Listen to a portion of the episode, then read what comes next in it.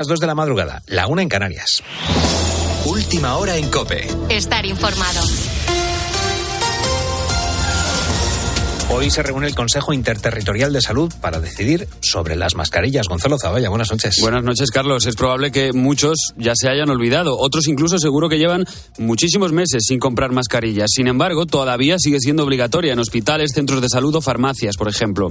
Los epidemiólogos coinciden en que a estas alturas no tiene sentido mantener esta medida ante la evolución de los niveles de contagios. Uno de ellos es el doctor Jesús Molina, del Servicio de Medicina Preventiva del Hospital Virgen de la Victoria de Málaga. No parece justificado que haya que llevar mascarillas obligatoriamente, sobre todo cuando la incidencia es tan baja, ¿no? Una medida que se dilata en el tiempo y no se explica por qué acaba dejando de ser efectiva porque no se usa bien, ¿no? Y las mascarillas hoy día no, están, no, se, no se están usando bien. Otra cosa es que mm, de la pandemia saquemos la idea de usar de una forma universal la mascarilla quirúrgica en temporada de circulación alta de virus respiratorios, ¿no?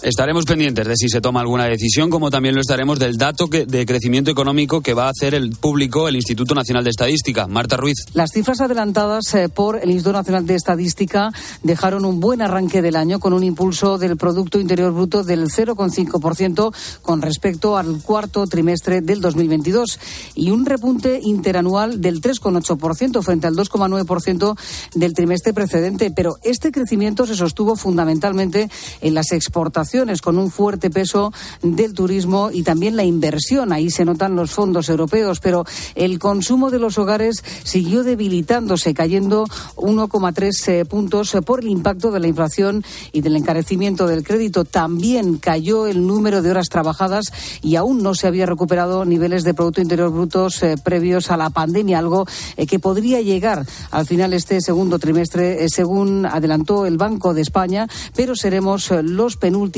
de la eurozona en conseguirlo. Por lo demás, poco a poco se sigue configurando el mapa político de las comunidades autónomas. Hoy se constituye el Parlamento aragonés y Marta Fernández, diputada de Vox por Zaragoza, ocupará la presidencia de las Cortes de Aragón. Por lo tanto, otro acuerdo PP-Vox cerrado. Mientras tanto, en Madrid, Isabel Díaz Ayuso tomará posesión de su cargo, acompañada de Alberto Núñez Feijo o de Carlos Mazón. Un encuentro con morbo, porque Carlos Mazón ha pactado con Vox en Valencia y María Guardiola en Extremadura sigue con el veto. Este jueves, en el debate de investidura, Isabel Díaz Ayuso mandaba un mensaje a los de Abascal. A pesar de las discrepancias que se evidente que las tenemos. En muchas ocasiones ha sido mucho más aquello que nos ha unido. Yo lo que tengo claro es que este país necesita un cambio, que tenemos que estar a la altura, que para eso desde luego van a tener nuestra mano tendida. Con la fuerza de ABC. Cope, estar informado. Y la noticia de la noche sin duda es la confirmación de la muerte de los cinco tripulantes que viajaban a bordo del submarino turístico Titán. A lo largo del día han aparecido unos restos en la zona donde se les estaba buscando y ya se temía lo peor. Iranzu García, buenas noches. Buenas noches. Las 96 horas de autonomía de este sumergible con oxígeno se han cumplido hoy a las 11 de la mañana, hora española. Pero no solo eso, los peores presagios se han cumplido cuando uno de los robots desplegados en la zona ha encontrado restos materiales que coinciden con los de este artefacto a tan solo unos 500 metros de donde está el Titanic. Con todo esto, la Guardia Costera de Estados Unidos, la que coordina las tareas de búsqueda de este Titán en el Atlántico Norte, ha dado por muertos ya a los cinco ocupantes. Escuchamos a uno de los miembros que ha participado en el rescate. Un vehículo operado remotamente en la embarcación Horizont Arctic ha descubierto el cono de la cola del sumergible aproximadamente a 16.000 pies de los restos del Titanic. Además, el vehículo encontró más restos. Se dio una pérdida de la cámara de presión, ha dicho este miembro de la Guardia Costera. Este ha sido el trágico desenlace que se ha producido tras cinco días de búsqueda y un complejo rescate en un área de extensión similar a la de la comunidad valenciana. Al parecer, el submarino ha implosionado. Aún así, los equipos de rescate van a seguir aún 24 horas en la zona, pero la esperanza de encontrar los cuerpos, la verdad es que son escasas. Tienes más información en cope.es y ahora sigues en la noche de cope. Cope, estar informado.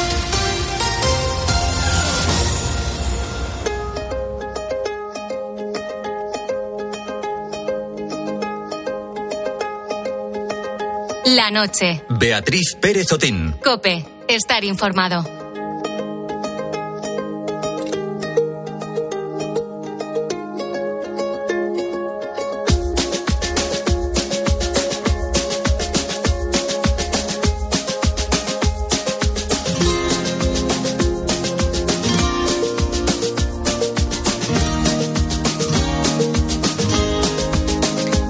¿Alguna vez has pensado que un café lo puede cambiar todo?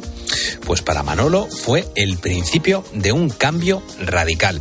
Cuando Carmen, una funcionaria de la Junta de Galicia, iba al trabajo, se paró a ayudarle. Decidió molestarse y preguntarle cómo se encontraba y si necesitaba algo. Y sí, sí que lo necesitaba y le invitó a un café. Hola, ¿qué tal? Buenos días. Mira, yo voy a desayunar, además con estas palabras. ¿Te te apetece algo? Y le dije, bueno, si me haces el favor de traer un, un café, un café solo largo, pues empezamos así. Hasta hace unos años Manolo tenía un bar en la costa de La Coruña. Las cosas se complicaron y tuvo que cerrar. Poco después, un matrimonio también acabó. Su matrimonio, quiero decir, también acabó, así que decidió irse a Santiago a intentar reconducir su camino. Estuvo durante más de un año buscando trabajo allí, pero no encontró nada de nada. Se me encuentro sin nada y exactamente y sin solo y sin nada, o sea, un desastre. Entonces, pues en 2000, desde 2014 a 2015 aproximadamente, sí. si por ahí, un, sobre un año, un año y pico. Me cansé ya de buscar trabajo y tal. Y no me lo daban, yo creo que era por mi edad, ¿sabes? Y no sé, entonces ya luego me, me abandoné, sinceramente me abandoné. Y dije yo, pues como decimos aquí en Galicia, a. Así empezó un largo camino y Carmen le ayudó a tramitar ayudas sociales, le animó a estudiar y que se apuntase a una, firma, a una formación que imparte Cáritas. Yo en Cáritas tengo mucha confianza, yo hoy en día tengo mucha confianza. Yo siempre le decía, si, si cola, cola, méteme ahí en la rumba. Ya te digo, pues fue otro milagro. A lo mejor de un día para otro tal cual me llama la trabajadora uh, laboral tal cual, mira, te lo que necesitas. Hice la primera la primera entrevista que hice fue este año pasado, hace dos años. Ajá. No me cogieron a mí y cogieron a otra muchacha que lo necesitaba más. Yo me alegro por ella. Pero luego este año me volvieron a llamar. Y ahora Manolo tiene una formación, un empleo y un techo. Su vida ha dado un giro de 180 grados, su día a día ahora es muy distinto y ha logrado salir de una situación muy complicada. Su calidad de vida ha mejorado y no le asusta decir que las pesadillas que vivió cuando estaba en la calle han terminado. Ahora está bien, pero insiste en la importancia de pedir ayuda. Mí me gustaría que hubiera más gente como Carmen. Y también me gustaría que mucha gente que está con problemas en la calle con muchos problemas, ya te vuelvo a repetir, que busquen ayuda, que no se sientan mal por en, porque la van, la van a encontrar siempre, yo siempre encuentras. A lo mejor el día menos pensado, decía mi madre, que donde menos te esperas salta la liebre y es verdad. Intenta salir, inténtalo, coño, lo vas a conseguir. La situación de las personas sin hogar no es sencilla y cuando las cosas se complican es difícil hacerle frente, pero ahora, gracias a Caritas, Manolo tiene un trabajo y gracias a Carmen también, que se paró a ofrecerle un café y su ayuda, y gracias a eso ha remontado su vida.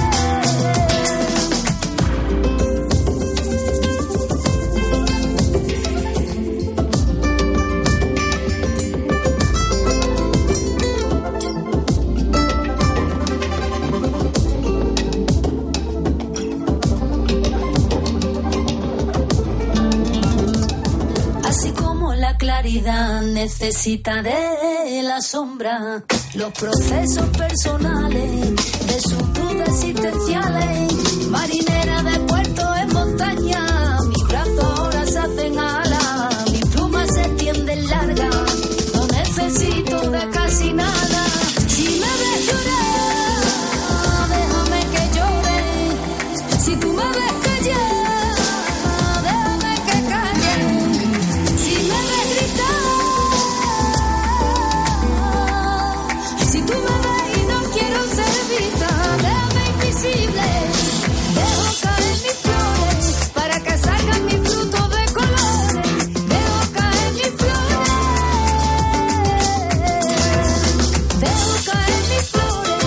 buenas noches, ¿qué tal estás? Seguimos en directo en la cadena Cope, somos la noche de Cope, yo soy Carlos Márquez y fíjate, esta madrugada vamos a hacer una reforma aquí en el estudio de, de la cadena Cope, porque vamos a cambiar las sillas de ruedas que tenemos por unas cómodas butacas para recibir a nuestro querido crítico Jerónimo José Martín, crítico de cine de la cadena Cope y de 13, porque hoy nos trae muchos estrenos que merecen la pena y los vamos a disfrutar aquí en la noche de Cope. Pero ojo, hay una película que a mí ya me ha chivado, que le ha gustado más que el resto. Y ojo, es española, una vida no tan simple. Me siento mal, como que esté donde esté no estoy en el lugar apropiado. Y entonces aparece algo nuevo y te sientes bien, sientes que gustas, que empiezas de cero. Esta película cuenta la historia de un arquitecto que conoce a una mujer que le va a enseñar qué es ser adulto en mitad de la crisis de los 40. Tiene buena pinta y en un ratito vamos a tener a nuestro querido crítico Jero por aquí. Y lo que tenemos es el dilema, o en este caso el dilemilla de los viernes. No es un dilema ético, no es un dilema moral, es una semi-pregunta y un semidilema, porque hoy te estamos preguntando qué prefieres, si irte de vacaciones al principio del verano para cargar las pilas cuanto antes o si prefieres irte al final del verano y volver descansado para afrontar todo el año de trabajo. No es un gran dilema, pero oye, queremos saber si te vas a ir pues, mañana mismo de vacaciones, como le pasa a Beatriz Calderón, que ya tenía aquí a la redacción totalmente revolucionada diciendo que me voy de vacaciones, chicos. Pues eh, si tienes esa suerte, cuéntanoslo en el 661 20 15 12 o también hay compañeros por aquí que hasta finales de temporada no se van a ir de vacaciones y también están por aquí llorando por las esquinas. 661 20 15 12 o en nuestras redes sociales, en Facebook y en Twitter, somos arroba la noche de cope. Loli nos ha escrito y dice, yo siempre me iba de camping, pero con el tiempo nos compramos una casa en la playa. Y dice, qué felicidad cuando tomaba vacaciones a principios de agosto. Pero cuando empezaron a llegar nueras, nietos, etcétera, etcétera, opté por irme en septiembre porque yo necesitaba desconectar. Dice, no tardé en darme cuenta de que nada más me faltaba ponerme la cofia en vacaciones y la vendimos hace tres años. Dice, muy buenas noches y buen fin de semana. Cuidarme a Beatriz. Pues en ello estamos, en ello estamos. La semana que viene yo creo que ya la jefa estará por aquí. Así que a todos aquellos que estáis preguntando, va, va mejorando, no os preocupéis. José Antonio, el camionero Paraca, dice, la verdad es que me voy el mes de julio al completo, porque es el mes que menos cargas tiene mi empresa para mí y puede dejar mi camión parado durante ese tiempo. En otras épocas me es imposible tener vacaciones. Vamos a escuchar a más buitos a ver qué nos cuentan Anabel y José Luis, el taxista de Zaragoza. Pues mira, en el trabajo yo siempre he intentado cogerme las vacaciones la última. Y así cuando ya todos vienen, entonces te vas tú. Soy malvada, sí, pero ¿qué se te va a hacer? Pues yo siempre me dio en agosto y además aquí en el taxi en Zaragoza tenemos en agosto trabajamos una semana sí, una semana no. Así que hay que irse en agosto sí o sí. Pero vamos, siempre medio en agosto, ¿eh? No pasa nada. Estamos acostumbrados ya. Bueno, pues oye, es buena técnica la de irse a finales porque al final empiezas el curso mucho más, mucho más relajado, pero ay, qué largo se hace hasta llegar ese momento, ¿no?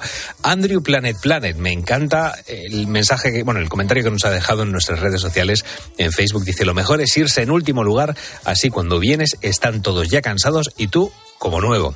Pues bueno, pues es una, una, técnica también que se puede utilizar. Ángel el Búho Orgulloso dice, siempre elegíamos las vacaciones en la primera quincena de julio, cuanto antes, mejor. Lo primero era lo primero, que después el verano era muy, pero que muy largo y septiembre estaba siempre muy lejos. Y termino leyendo el mensajito, el comentario que nos ha dejado en Facebook Jaime Bauza Arevalo. Dice, hola búhos, yo tengo los tres meses de vacaciones, así que disfrutaré lo mejor posible. Saludos desde Mallorca. ¿Ves? ¿Ves como siempre al final damos dos opciones y llega alguien que tiene tres o cuatro meses de vacaciones y nos rompe la baraja? Esto es el dilema de la noche y siempre, siempre tenemos estos, estos contratiempos. Bueno, el dilema, el dilemita de hoy es sencillo y te estamos preguntando qué prefieres, si irte de vacaciones al principio del verano para cargar las pilas cuanto antes o irte a final del verano y volver descansado. 661 20 15 12, teléfono de WhatsApp de la noche de Cope, te lo repito, 661 20 15 12 o en nuestras redes sociales, en Facebook y en Twitter somos arroba la noche de Cope.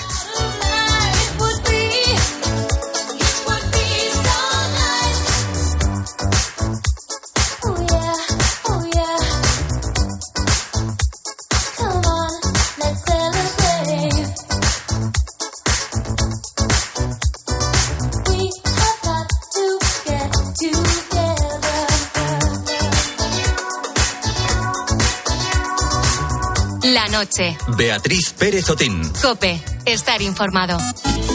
Síguenos en Twitter en arroba cope y en facebook.com barra cope. Este fin de semana, verano y tiempo de juego. Con el otro fútbol. ¡Fantástico! Este sábado la Eurocopa Sub-21. España-Croacia. Maravilloso. Y la vuelta de los playoffs de ascenso a segunda. En juego los dos últimos puestos. Alcorcón, Castellón. Partidazo. Y el domingo, el Dense Real Madrid-Castilla. Venga, vamos, vamos, vamos, vamos. Tiempo de juego. El número uno del deporte. Así es, el number one. Paco González, Manolo Lama y Pepe Domingo Castaño. Solo faltas tú. Los números uno del deporte. En Cope. Nuestro amor. Porque el tiempo va deprisa, no te avisa más. Yo le apostaré los números a tu rifa ya. Que prefiero estar contigo aunque no dure nada. Un minuto será más que cien de soledad. Despacio, si digo despacio, mejor no me hagas caso. Si tú fueras Coca-Cola pediría refil Les diría a mis amigos un challenge de ti Si tú fueras mi canción yo te podría en repeat Besos yo me haría un playlist Despacio, si digo despacio Mejor no me hagas caso Nuestro amor es un GPS Por más que intentemos alejarnos volvemos otra vez. Como loco a querer encontrarnos, aunque me pierda por el camino. Yo siempre vuelvo a chocar contigo, recalculando, recalculando. Siento que busqué tantos atajos hacia ti, tanto yo besé, tanto me mentí, que complicado es el camino, era tan simple mi destino para llegar a ti, para llegar a ti. Porque eres tú la diosa en mi religión. Pensé si tu mirada bailando TikTok. Me maté y resucito en ciencia ficción. Eres vuelo directo sin conexión. Hey, despacio, si digo despacio, Normalmente los, los periodistas hacemos una introducción antes de empezar las entrevistas musicales, pero claro, con Beatriz Longo y con Yotuel que están cantando, armonizando sobre su propia canción, yo creo que mejor me voy a quedar callado un rato y, y- y ya está, y simplemente os escuchamos un, un rato. Eh, Beatriz Yotuel, buenas noches, bienvenidos. Muchas gracias.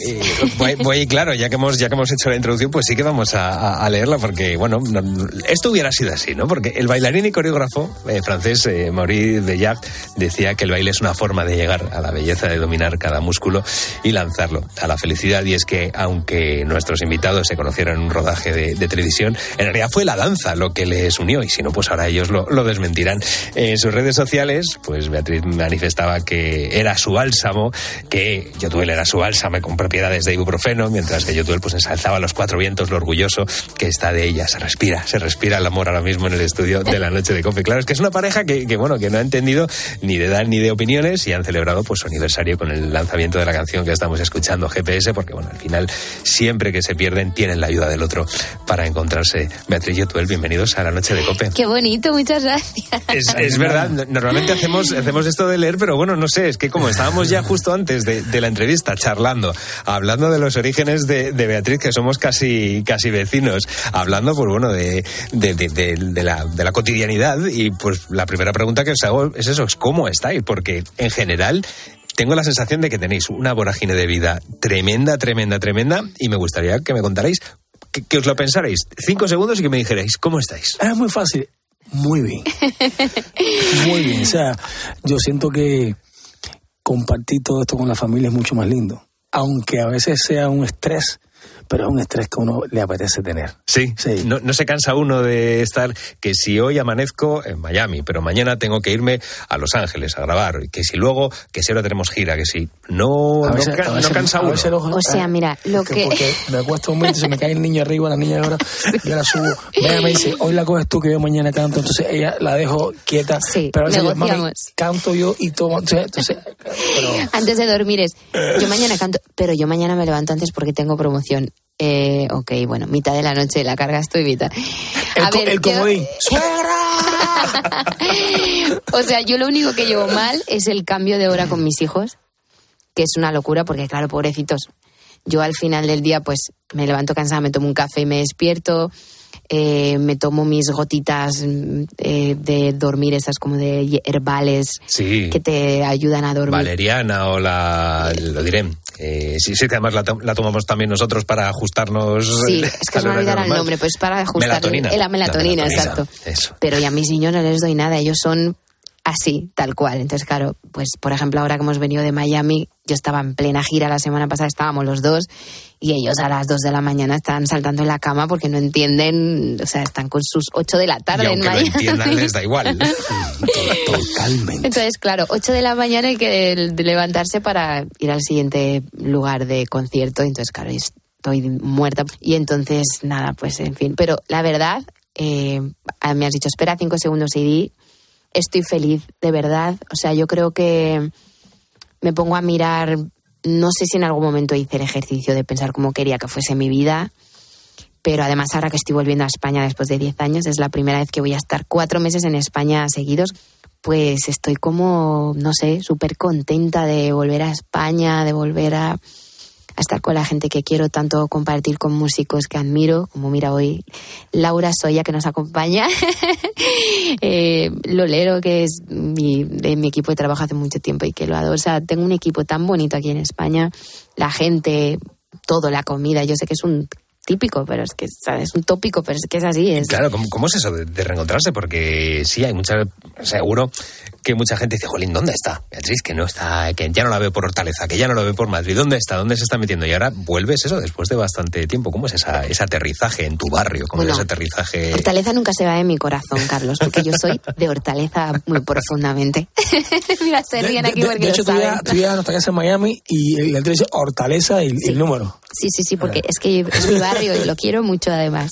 Ha ido creciendo, de repente llegó el metro, o sea, estoy muy Hombre. orgullosa de ver la evolución de mi barrio Ha maravilloso. cambiado mucho, ha cambiado mucho. de clase obrera trabajadora. Eh, pues no sé, muy guay, porque además yo siempre tuve el sueño de mi madre de invertir en el barrio, porque fui una niña que, bueno, per- perdí, por decirlo de alguna manera, tomé mucho tiempo, vaya, de llegar a, la- a las clases de baile, de canto, de interpretación, pues durante 10 años de mi vida.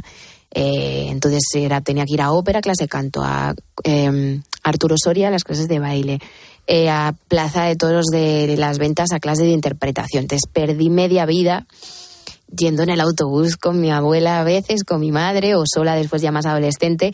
Entonces con mi madre siempre tuvimos el sueño de hacer una escuela en el barrio donde tuviéramos un poco como todas las actividades.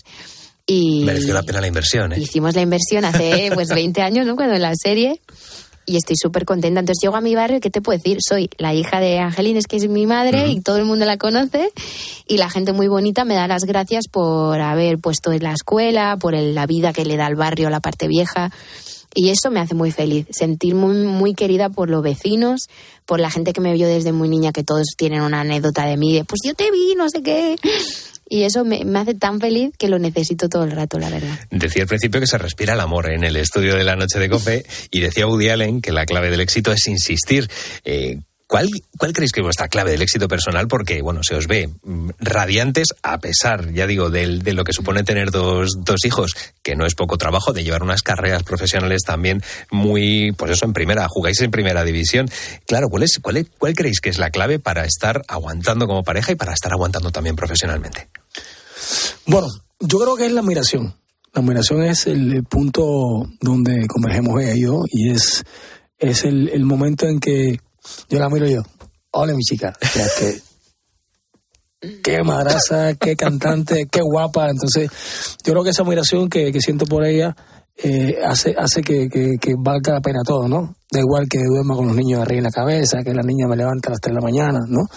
Porque al final nos levantamos y como, y como, y como familia estamos contentos de, de pasarla juntos, de buscar un restaurante para después comer con la familia, de, de pasarla bien, ¿no? Y creo que mi difunto padre me decía, lo importante en esta vida no es vivir, sino es qué haces con esta vida. O sea, cómo vives esta vida, ¿no? Yo creo que el hecho de, de acumular todos estos recuerdos, porque yo yo no conozco a nadie que se vaya, que se muera y, a- y atrás del coche fúnebre, fúnebre vaya el camión de mudanza con sus cosas. No. Entonces uno, uno se lleva esos recuerdos, ¿no? Eh, lo que pasa con los niños, el, ese, ese levantar a las 4 de la mañana y, y esa, esa, esa, esa acostarte a las 5 y levantarte a las 6 corriendo, o sea, todo ese ajetreo y toda esa que parece dificultad, al final ese es, eso es lo que te recuerda. Cuando te sientas con los nietos lado y dices, te recuerda, o y eso es lindo tenerlo. Y al final, mira, es una cosa muy loca. Yo a veces me miro desde fuera digo, "Jo, habrá alguien que me juzgue. Pero yo, por ejemplo, me encanta que mis hijos vengan a verme cantar. Eh, y a lo mejor es tarde y por eso es- a veces tengo miedo como de alguien mire y diga, que hace un niño a las 11 de la noche despierto? Pero luego él duerme sus horas, como todos los niños. Pero se está llevando una mm, experiencia y está entendiendo para mí lo más importante es que cuando no viajo y él pues tiene colegio y no puede venir conmigo él sabe lo que estoy haciendo mamá está luchando mamá está haciendo su trabajo y estoy también compartiendo una pasión con él. Él entiende que cantar es lo más bonito mm, que existe en el mundo. Yo canto en el coche y soy feliz y luego canto para la gente y soy súper feliz. Entonces él me ve y antes de acostarme dice, eh, me gustó mucho esta canción hoy. O me dice, te veía tan feliz, mamá, es que eres muy feliz cantando. ¿Qué sientes cuando cantas? ¿Te vibra así como por dentro? Hace unas preguntas así como muy raras. Y nos ve cantando juntos, nos ve, pues eso. Mira, ahora, por ejemplo, me pasó con lo de la serie Un Paso Adelante, algo muy bonito es que en un momento de verdad que no daban las fechas para venir cuatro meses, no sé qué, y, y estaba como con dudas de si podía hacerlo, ¿no? Y me levanto por la mañana y mi hijo me deja un papelito que dice, mamá, tengo muchas ganas de un día verte en la tele, haciendo ese, eso que hacías con lo del baile. O sea, como parece que mi madre le ha hablado, porque nosotros no hemos hablado mucho de eso, y de repente dije, lo voy a Es hacer. una señal. Lo voy a hacer porque él no me ha visto, claro, en la serie. Y, y no sé, yo to- nosotros tomamos muchas decisiones por, bueno, todas, por estas cosas, así como sencillas. Eh, Habéis traído a la guitarra a Laura Soya, ¿vale? Eh, Nos hemos acordado bien del, del nombre. No vamos a dar más por tu pedido. Eh, que vais además a cantarnos la canción de, de GPS. Sí, porque además, bueno, eh, mientras nos da una introducción así de, de, de fondo, de... Para dar ambiente, para dar ambiente. Sí. Eh, bueno, básicamente esta canción la escribimos para celebrar, pues eso, que el GPS del destino nos encontró. Andábamos recalculando y nos encontramos. Y este año, después de eso, de ganar el Grammy a la canción del año, decidimos casarnos en Las Vegas otra vez. Nos habíamos casado en el 2007 sí. Y compusimos esta canción. Es una canción, yo creo que la más sencilla que hemos compuesto porque venimos como muy reivindicativos, pero resulta que a lo mejor es que la reivindicación más importante que uno puede hacer es el amor. Así que esto dice así.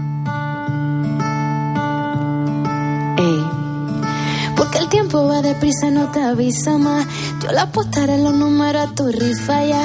Que prefiero estar contigo aunque no dure nada. Un minuto será más que cien de soledad. Despacio, si digo despacio, mejor no me hagas caso. Si tú fueras Coca-Cola pediría refil. Les diría a mis amigas que un challenge de ti. Si tú fueras mi canción yo te pondría en repeat. Con cada uno de tus besos yo me haría un playlist. Despacio, si digo despacio Mejor no me hagas caso Nuestro amor es un GPS Por más que intentemos alejarnos volvemos otra vez. Como loco a querer encontrarnos Sin que me pierda por el camino. Yo siempre vuelvo a chocar contigo Recalculando Recalculando Siento que busqué tantos atajos hacia ti. Hacia ti Tanto yo deseo. Tanto yo deseo Tanto me me mentí. Qué complicado hice el camino. Era tan simple mi destino para llegar a ti. Para llegar a ti. ey, Porque eres tú la diosa en mi religión. Entonces si tú miras bailando el TikTok, me mato y resucito en ciencia ficción. Eres vuelo directo sin conexión. Mira, despacio, si digo despacio, mejor no me hagas caso. Ay, bebé, bebé, bebé, bebé. Nuestro amor es un GPS. Por más que intentemos alejarnos, volvemos otra vez. Como loco a querer encontrarnos, y aunque me pierda por el camino, yo siempre vuelvo a chocar contigo, recalculando, recalculando. Si tú te atreves, vamos a encerrarnos, vamos a enredarnos, cierra la puerta. Que no me importa que el mundo acabe, vamos a dejar ya de huirnos. Tú y yo queremos lo mismo. Si me besas, nuestro amor es un GPS. Por más que intentemos alejarnos, volvemos otra vez. Como loco a querer encontrarnos, y aunque me pierda por el camino, yo siempre vuelvo a chocar contigo, recalculando, recalculando.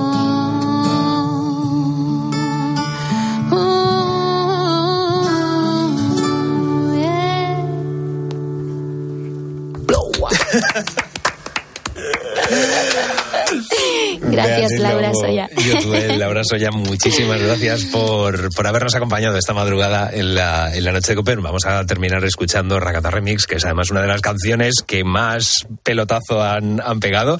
Y que además queríais escucharla, así que nada mejor que cerrar con esta canción. Beatriz y Otuel, muchísimas gracias. Muchas estar gracias. en la noche de Cope. Muchas gracias a ti. Venga, Yotuel, pégatela, ¿cómo es?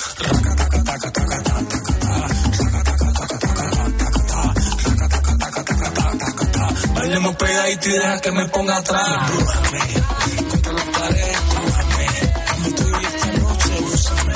Y no me pongo freno, que no soy nada bueno. Tengo tu veneno en la boca. De Cuba tengo para ti mi azúcar. Con tu hueso me cambiaste la ruta.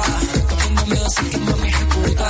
No seas tan fina y sé más brutal. Venga, luego, pégatela, ¿cómo es?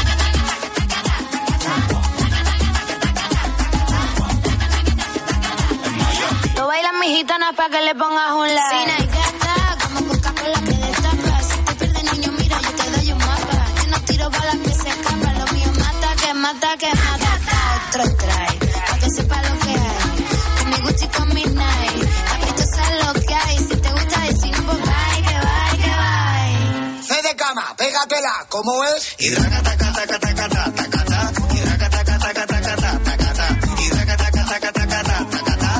Niña, pégatela como es.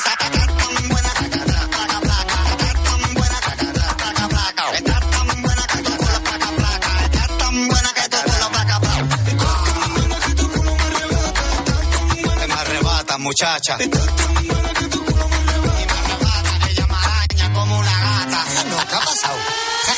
¿Qué ha pasado? Venga, Lía, pégatela como es. Ando arrebatado con el racatacataca. Tú me gustas demasiado, quiero racatacataca. No te vayas de mi lado, que me mata, mata, mata. Venga, niña, pégatela, ¿cómo es?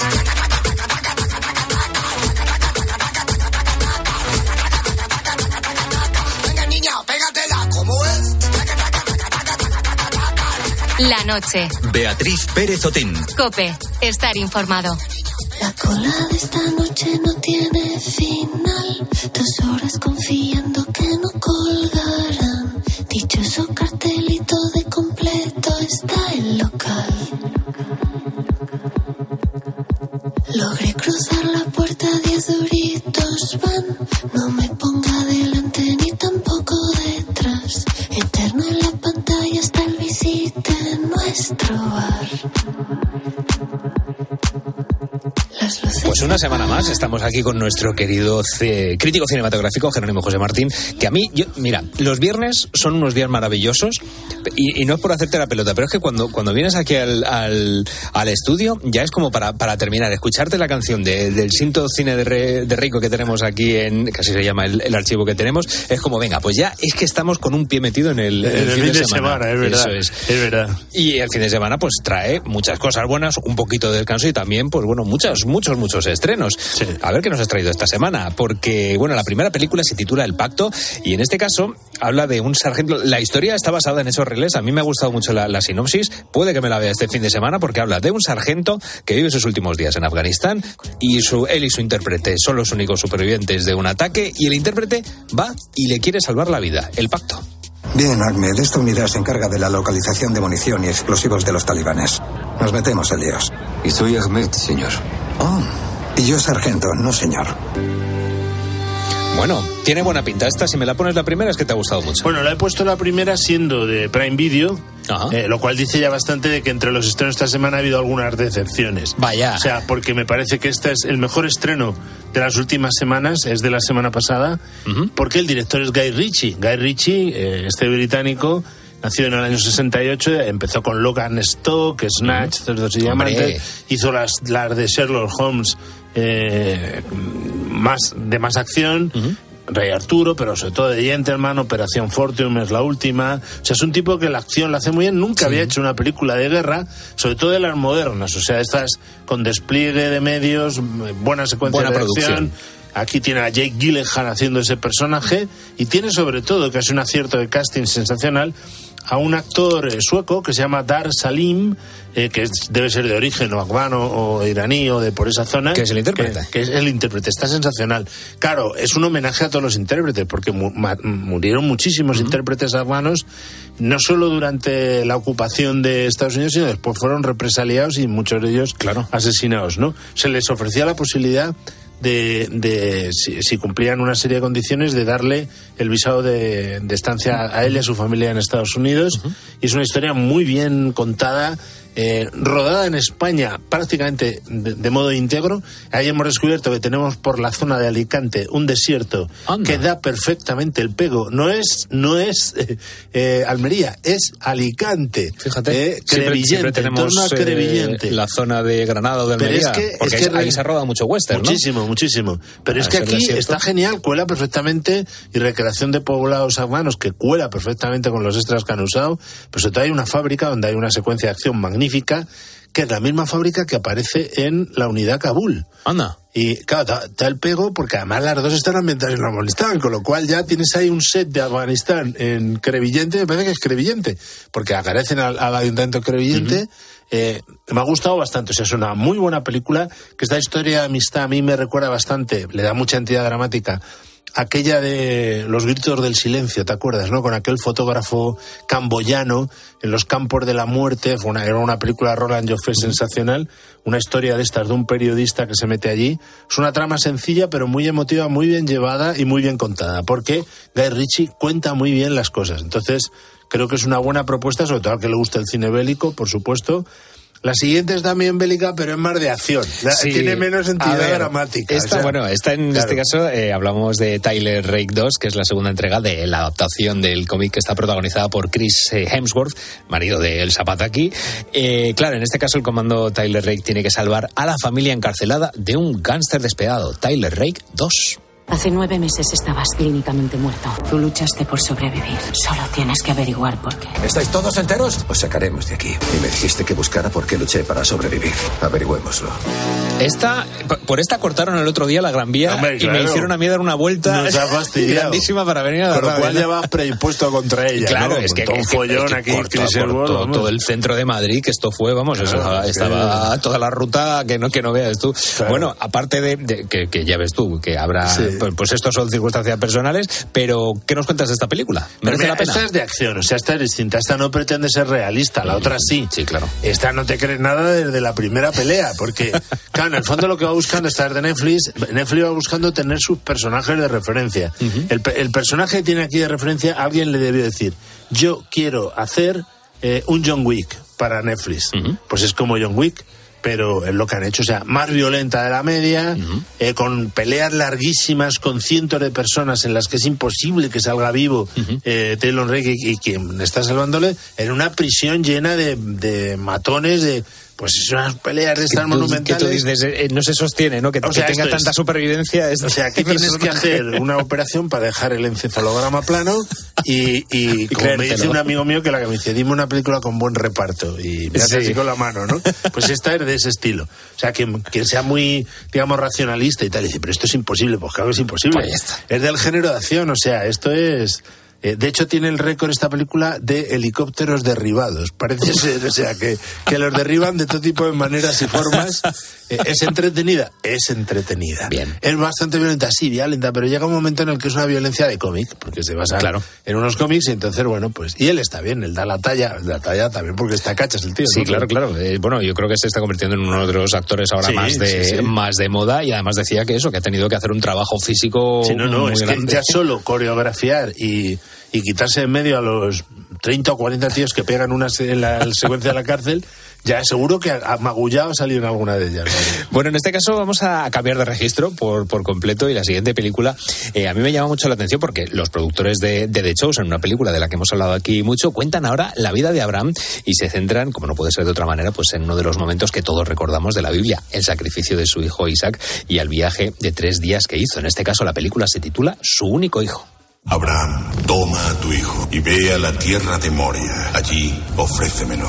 El Señor escogió a este hombre fuera del mal para que la esperanza permanezca.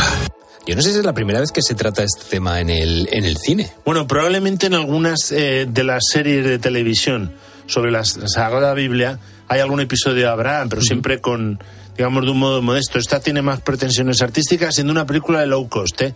Hay que decirlo. O sea, hay muy pocos personajes. Claro, la historia cuando está eh, Abraham todavía sentándose, ¿no? Y cuando está intentando, digamos, transmitir la fe en, en Dios a su mujer, que no ha podido tener hijos, a Sara, y que además Sara le pone como en bandeja el que eh, adopte como segunda mujer que le pueda dar hijos a Agar, a la a la, a la criada, ¿no? Ese es el dilema, digamos, conyugal, pero luego el otro dilema es que Dios le pide ir eh, a, a la tierra esta a, ofrecer a su, hijo. ¿no? A matar a su hijo, va acompañado por dos eh, criados, uno de ellos además ismaelita, con lo cual es una película para ubicarse con- en el Antiguo Testamento muy, muy bien hecha. Es muy intimista, o sea, es exigente con el espectador. Esta banda sonora es muy buena, Jordan Wallace. Quizás suena mucho, hay gente que le molesta que suene tanto la música para sostener la acción. Hay ralentizados un poco al estilo de La Pasión de Cristo. Hay gente que también eso le molesta. Yo he de reconocer que me ha sorprendido gratamente, porque es una película modesta de producción, eh, no tiene, digamos, la frescura que tiene de Chosen, la inclusión en el ambiente, ¿no? Porque es un, es un, hay un encuentro con algunos bandidos y tal, alguna cosa, pero lo fundamental es el dilema moral de, de Abraham y, y la relación con su hijo, que es muy interesante en todo el camino que van. Y en ese sentido llama muchísimo la atención, no tanto la interpretación de Nicolás Mawat, que tiene cuarenta y tantos años, un actor libanés, y claro, a veces con el maquillaje cuando le ponen demasiado mayor, quizás poco convincente, Ah, claro, claro. pero es que eh, la actriz que interpreta a Sara es muy buena, se llama Sara Seyed, y me ha encantado el conflicto conyugal, cómo está resuelto. O sea, es muy interesante porque ella sigue siendo pagana, no acaba de confiar en Dios, eh, pone ofrendas a sus dioses paganos para poder darle un hijo, ¿no? Es muy interesante, la verdad. Es Antiguo Testamento, es todo duro, es tosco, es más. Sí, sí, sí. Y es cine moderno, o sea, quiero decir, eh, nada de tonterías, o sea, es realista Qué y bien. nada edulcorado, nada, digamos, eh, contecito de estos de, Sí. de catequesis. No, no, no. O sea, es duro, es un dilema moral sobre la fe Y en ese sentido me parece una buena película, sobre todo para un cineforum, pero a mí me ha gustado, desde luego. Qué bien, pues nada, pues su único hijo, por si alguien nos ha quedado con el título, la recomendación de esta, de esta semana de, Jero, haciendo especial hincapié. Y vamos ahora con otra película eh, en el que se cuenta la historia de un arquitecto que descubre a una mujer que le va a enseñar que es ser adulto y tener hijos, que no es fácil y que siempre hay una alternativa a esta vida. Y yo esta me la quiero ver porque trata la crisis de los 40 que yo ya estoy acariciando. Se llama la película Una vida no tan simple. Me siento mal, como que esté donde esté no estoy en el lugar apropiado. Y entonces aparece algo nuevo y te sientes bien, sientes que gustas, que empiezas de cero. aunque no estén pasando la crisis de los 40 o ya la hayan pasado, se puede ver esta película. Está muy bien, esta es buena peli, es de las mejores españolas de este año, de Félix Vizcarret, este Pamplonica, de 48 años, o sea, se ve que hay mucho componente autobiográfico ahí, que hizo Bajo las Estrellas, eh, que hizo Patria, eh, la serie dirigió bastante, No mires a los ojos, algún documental muy bueno como Sauras, y, y es un tipo... Eh, que es eso, pues que lo pasa mal, o sea que tiene la típica crisis que ya no es solo conyugal, porque su mujer es estupenda, su hija también, pero él está que no, no acaba de triunfar en el trabajo profesional, no acaba de encontrarse y de pronto llevando a los niños a, a los juegos y tal, al parque, se le hace tilín, una, eh, otra. eh, que está también un poquito pasando la misma crisis. Eh, la interpreta Ana Polvorosa. Miquel Esparvé está muy bien porque él es actor de comedia, sobre todo. Entonces piensas que va a ir por ahí su personaje, el patetismo de su personaje le va muy bien. Aunque el descubrimiento de esta película es de nuevo la actriz que hace de su, de su mujer, que es Olaya Caldera, que parece ser que es muy conocida en el ámbito teatral. Yo no la había visto nunca y está de Goya. Está de Goya. Es muy buena la interpretación suya. Porque ¿no? es, digamos, sí, es, digamos, el contrapunto ético-moral sólido de una mujer que es consciente de sus limitaciones y a la vez es consciente de lo que han edificado juntos y de la felicidad que están alcanzando, ¿no? Y de quitarse de medio, pues, todas estas tonterías de sueños inútiles que de pronto te hace tilín una o te hace tilín uno y entonces acabas destruyendo lo que has construido. construido. Entonces creo que es muy interesante en ese sentido, esto es una reflexión de temas de mucha actualidad. Quizás ha estrenado demasiado pronto para para competir en los Goya, pero yo creo que no. O sea, es una película con densidad visual. ¿Influye eso? ¿Influye el, el un poco momento- sí, o sea, esta es una película que los críticos diríamos que sería más apropiada para estrenar en otoño. Pero, ¿qué pasa? Que como hay tal acumulación desde el COVID de, de producciones, Claro. están dosificándola porque es que si no en otoño no van a poder, o, o van a competir entre ellas y pasan inadvertidas. A mí me parece una película notable, o sea, de las mejores del cine español de este año. Pues una vida no tan simple. Vamos recordando los, los títulos para que la gente se pueda, se pueda echar un vistazo este fin de semana en casa o en el cine, donde prefiera. En este caso, vamos a seguir con una película que no te ha gustado mucho, porque le has dado un cinco pelado. Eh, Dos becarios de una empresa se adentran en una aventura mágica donde van a tener que encontrar una puerta para alegrar la vida de sus compañeros. La película, pues te imaginarás que se llama La Puerta Mágica. He perdido una cosa, una cosa de un valor incalculable. Es una puerta, una puerta mágica. ¿Mágica? Debes encontrarla. ¿Y te lleva a donde tú quieras? Este acaba de convertirse en el mejor trabajo.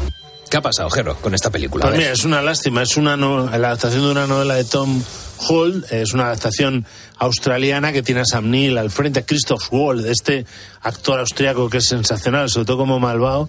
Eh, el protagonista no son ellos, es, es un chaval eh, que, que le falta un poquito de hervor a, a este protagonista, ¿no?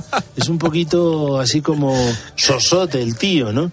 Y entonces, bueno, eh, se llama Patrick Gibson y, y quiere ser una imitación de Harry Potter. Igual que te digo que Netflix dice, oye, hazme un John Wick. Esto quiere ser una imitación tanto literaria como cinematográfica de Harry Potter, pero no le llega ni a la suela del zapato. Pero es que como decías también, como la puerta se, se llama la, la película Sí. se llama La Puerta Mágica, también no sé si hay referencia a Narnia. Bueno, eso de- podría ser, pero también. ya me gustaría que, Sí, que ¿no? le llegase al pie a Narnia. No, no, que O sea, no, una- que no. una mezcla entre Harry Potter y- confuso, y Narnia que se queda en nada. muchísimo en Vale. entrar en materia. Luego hay unos goblins, eh, porque está detrás la Jim Henson Company, la de Ah, sí, la Sésamo Muppets, y sí. Muppets. Sí, sí. Es una lástima porque, en fin, eh, han hecho cosas estupendas ellos, ¿no?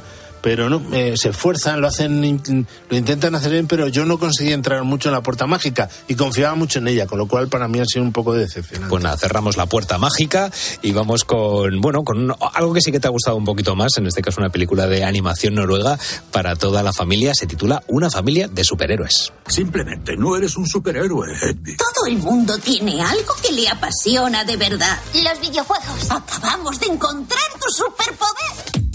Claro, yo- a mí si me dices familia y superhéroes, lo primero que me viene a la Los cabeza es Los Increíbles. ¿Cómo de hecho, hecho, yo pensaba lo mismo.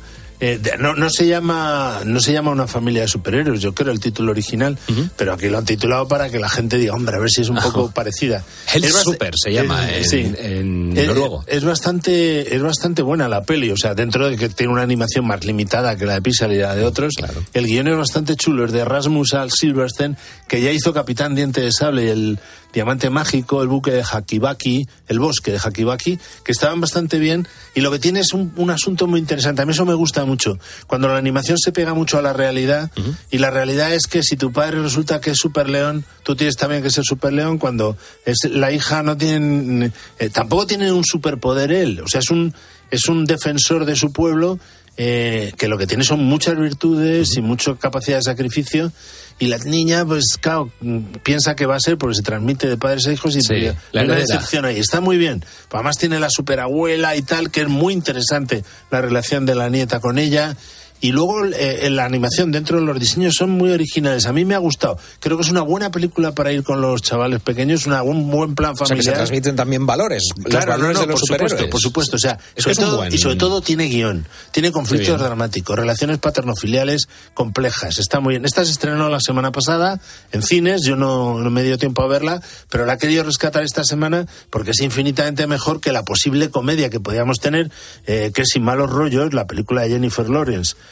eh, que es una estracanada malísima, vamos, es un, un petardo de esto, es una comedia petarda de iniciación sexual a un pobre tío pánfilo que luego efectivamente casi le, le hace madurar más él a ella que... Porque, porque ella no es que tenga la crisis de los 40, ella tiene una crisis de nacimiento, yo creo. O sea, es inmadura, vamos, tiene un síndrome de Peter Pan treintañero que te mueres, ¿no? O sea, pues en ese sentido podría sacarle algo positivo, pero es que es muy zafia la película, es muy cutre, sorprende, porque Jennifer Lawrence, que no tenía por qué hacer estas tonterías, es productora también de la película. O sea, que dices, bueno, pues Y la película- tú misma, tú misma con tu mecanismo. Y la película se O sea, llama Sin malos rollos. Sin malos rollos, fíjate tú. Imagínate, si fuera con mal rollos. rollo, Si lo- fuera con ¿cómo lo estarías poniendo? digo, o sea, que es una pena porque hay, digamos, en esto que ponemos el mercadillo, pues Traición, otra película que es un culebrón, que eh, con, con hechuras de tráiler francés, o sea, de de Polar y tal, que además tiene a Sophie Marceau, que es una actriz espléndida, acaba siendo un truñete de estos, Pues un, nada. un- muy cutre, muy Nada, el mercadillo lo cerramos esta, Sí, esta semana y no le hacemos fuera. mucho caso. A lo que sí le hacemos caso, como siempre, es al cine de 13, el cine que ponemos en 13 Televisión. En este caso, pues vamos a ver uno de los clásicos, El Maestro del Agua. Qué buena canción, tío. Esto ya me alegra a mí. Russell Crowe delante y detrás de la cámara, porque Sí. es dirigida por él. Eh, yo tuve la suerte de entrevistarle durante 20 minutos, así, hombro con hombro. Es inmenso el tío, como yo. O sea, estábamos, podíamos- hacíamos buena pareja en ese sentido. Eh, sale también Olga Kurilenko, Jim Erdogan, y es, es un homenaje en cierta manera a Peter Weir, que es el que hizo Gallipoli, eh, y que es uno de los directores que mejores papeles le ha dado a Russell Crowe. Y aquí se vuelve a Gallipoli, en la Australia de 1919, un padre para buscar los restos de su hijo en, en la zona de la batalla de Gallipoli. Y le ayuda a buscarlos el comandante de las tropas turcas que masacró a los australianos. Ostras. O sea, es muy, muy, muy, muy interesante la película. No es redonda quizá por- más por el guion, porque la puesta en escena es buena. O sea, se ve que tiene buenos maestros, eh, Russell Crowe y sobre todo Peter Weir, pero le falta un hervor al guion. Pero creo que es una propuesta buenísima. La ponemos, la echamos, que diría mi abuelo, el sábado a las 14.40. Eh, Garci nos pone el General de la Rover, un clásico de Roberto Rossellini. Hoy viernes mismo eh, tenemos dos notables western clásicos, como siempre, Así mueren los valientes y una acción y artes marciales, eh, Contacto sangriento con Jean-Claude Van Damme. Esta es también de buen reparto. Sí, sí. Y en las españolas, eh, El padre de la criatura y El alma se serena, que son buenas comedias. Y luego tenemos otro peliculón. El domingo estamos poniendo por la mañana unos peliculones que ponemos Invictus. De, de Clint Eastwood con Morgan Freeman y Matt Damon. Muy buena película. Sí, sí, sí. Un buen western por la tarde a las seis y media, Camino de Oregón. Y Los Mercenarios. Esta también em, de buen reparto. La de Sylvester Stallone, Sí. con él, con Jason Statham y con todos los héroes de es una saga, ¿no? Hay varias de- vale, Está vale. la primera, está la primera que sorprendió bastante verlos a todos juntos. Es, nunca mejor dicho, el reparto original. ¿no? Esto es, esto es. Es el reparto Perfecto. original dándose unos a otros. Eso está genial, ¿no? Pues nada, con el cine de 13 terminamos el repaso cinematográfico de esta semana y la semana que viene, pues mucho más. Jero, como siempre, gracias. A ti.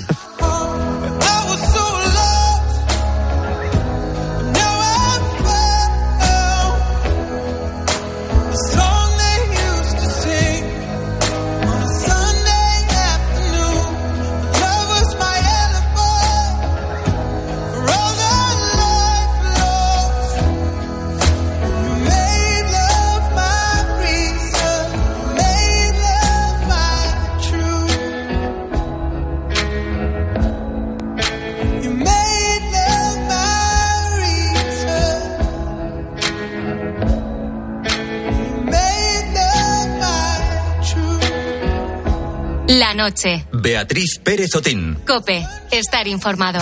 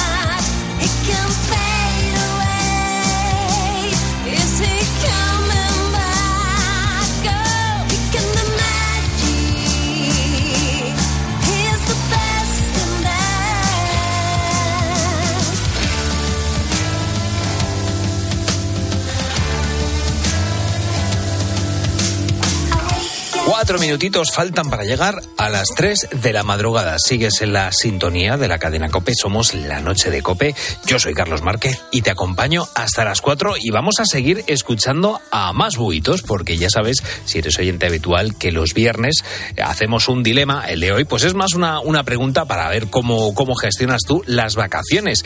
Porque te preguntamos, ¿qué prefieres? ¿Irte de vacaciones al principio del verano para cargar pilas cuanto antes o irte al final del verano y volver descansado para afrontar todo el año de trabajo. 661 2015 12, teléfono de WhatsApp de la noche de Cope y en nuestras redes sociales, en Facebook y en Twitter, somos arroba la noche de Cope y ahí esperamos los mensajitos y los comentarios, pues como el que nos ha dejado Pedro García Delgado. Dice, buenas noches, búhos, aunque para mí todos los días son domingo, septiembre es el mejor momento de vacaciones, o sea que Pedro se la reserva para el final. Sergio nos escribe al WhatsApp de la noche de Cope Dice, pues mi mujer y yo siempre nos vamos la primera de julio y la primera de septiembre. Dice, en agosto ya, días sueltos. Saludos desde Teruel. Pues bueno, pues va salpimentando y repartiéndose las vacaciones.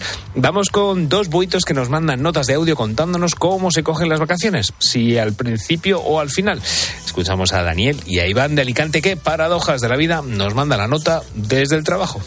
Siempre hemos celebrado las vacaciones de verano en el mes de septiembre, que era cuando mi padre las tomaba en el trabajo. Y la verdad que hemos, continuado manteniendo esa tradición y muy contentos con ello, ¿no?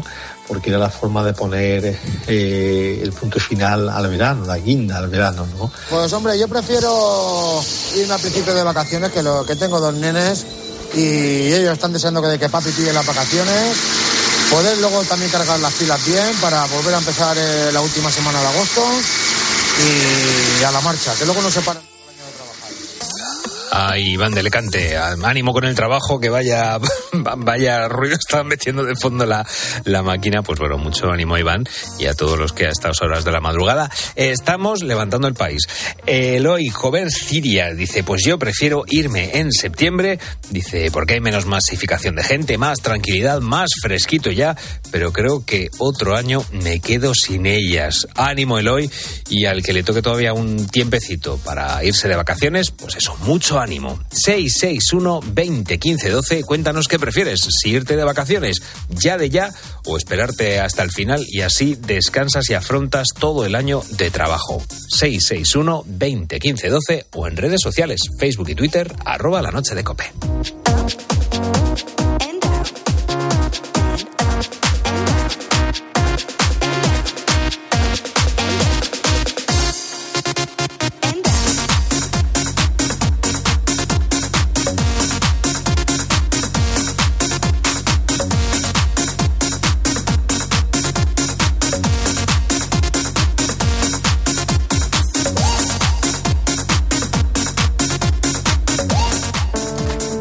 Testigos de la Fe. La vivencia de los cristianos en Cope.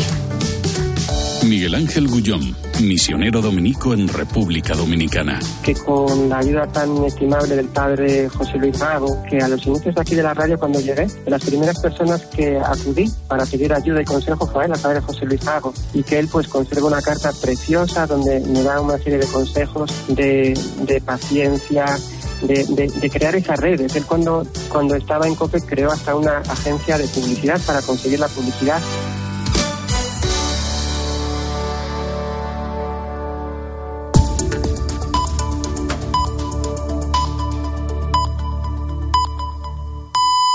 Son las tres